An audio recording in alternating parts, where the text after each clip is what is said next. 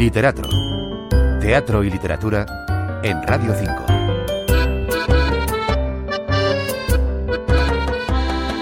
Nueva oportunidad para ver 337 kilómetros. La obra escrita por Manuel Benito y dirigida por Julio Provencio llega este fin de semana al Corral de Alcalá de Henares.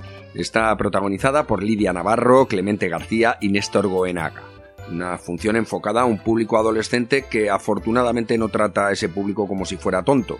El propio autor comparte esa idea de que ser joven no significa ser más estúpido o más simple que ser adulto. No creo que para público adolescente o juvenil haya que, haya que simplificar la trama. De hecho, en la función hay una historia familiar con muchos problemas, con divorcio, con separación, más o menos dolorosa, con eh, relaciones familiares de abuelos, nietos, la madre del niño con sus suegros, etcétera.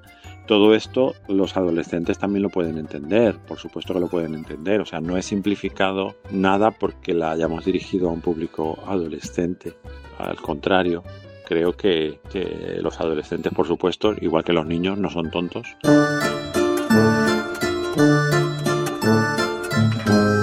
Argumentalmente, 337 kilómetros cuenta la obligada convivencia y el paulatino acercamiento de un chaval de 9 años con síndrome de Asperger y su padre, un hombre que sabe que no ha hecho demasiado bien las cosas con su hijo y que ahora dispone de una segunda oportunidad para aprender a comunicarse con él. Manuel Benito cuenta cómo surgió la idea de escribir la obra cuando estaba trabajando en un montaje con la compañía guindalera que se llamaba La máquina de abrazar y que ya abordaba este tema. El director Juan Pastor le regaló entonces una novela sobre el Asperger que estaba por aquel tiempo muy de moda. Era el curioso incidente del perro a medianoche, que yo odio los libros de este estilo, pero de repente me lo regaló y bueno, como me lo había regalado él, pues me lo leí y de repente vi, eh, me interesó muchísimo el protagonista de la novela que es un niño con síndrome de Asperger. Me interesó mucho sus reacciones y me puse a investigar en qué consistía esto del síndrome de Asperger y bueno, pues me quedó esa espinita clavada y años después pues la escribí. Uno de los aciertos de 337 kilómetros es la ausencia de moralina, algo infrecuente hoy por desgracia cuando se abordan temas sociales y algo casi insólito si lo que se quiere además es llamar la atención de los más jóvenes sobre estos temas. Esa mesura en el tratamiento del asunto permite, por otra parte, que también los adultos puedan ver el espectáculo en su asiento sin tener esa sensación habitual en otras representaciones de índole parecida de que la cosa no va con ellos. El autor explica a quién va dirigida en verdad la obra.